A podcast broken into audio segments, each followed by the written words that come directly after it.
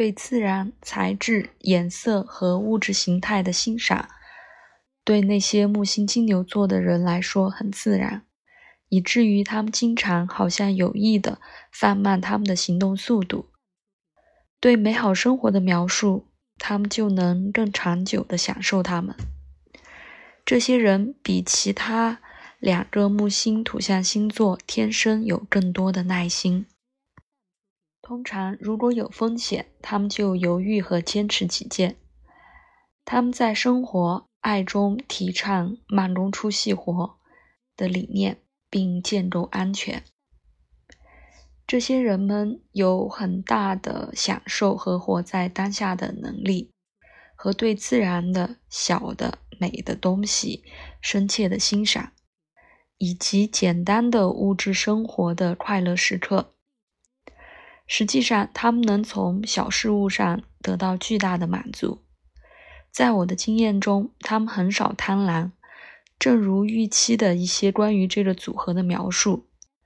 尽管通他们通常有点对他们所拥有的东西的占有欲，但在大多数情况下，他们喜欢舒适和快乐。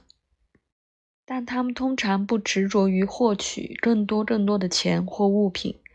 实际上，这些人倾向有提供的信念，他们对他们爱的人非常慷慨，甚至有时是过度的。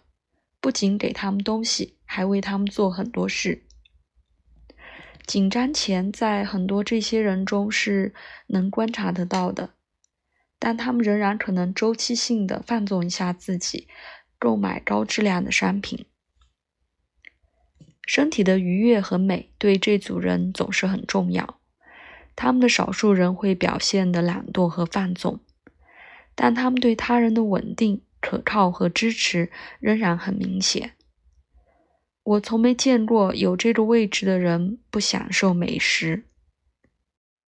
实际上，在我的经验里，那些对美食展现了最大兴趣和没有丝毫文化约束的自我意识。都有木星在金牛座，但他们没有人是特别超重的，可能是一些占星师的假定。富兰克林·罗斯福总统是木星在这个星座的很好的例子。金牛座是一个非常多产的星座，罗斯福自然的展望木星，美国人的潜能和自然生产力。当他就职时，深陷看似绝望的萧条期。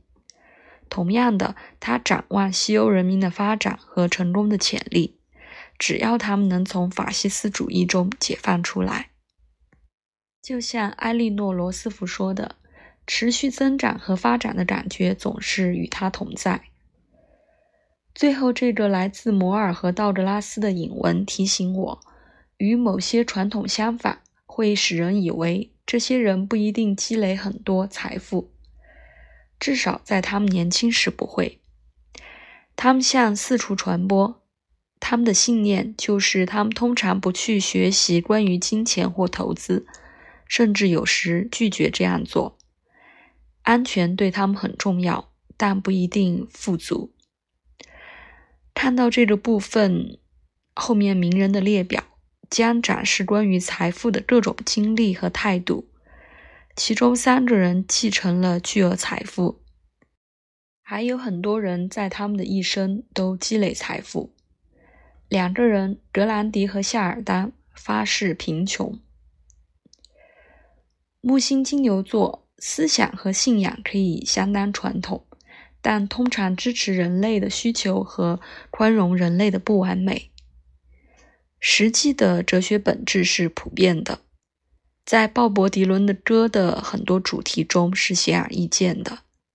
他有木星金牛座，无论他们的生活哲学是什么形式，一定是实际的，和最重要的是充分满足他们没有为一些遥远的不确定的目标牺牲眼前。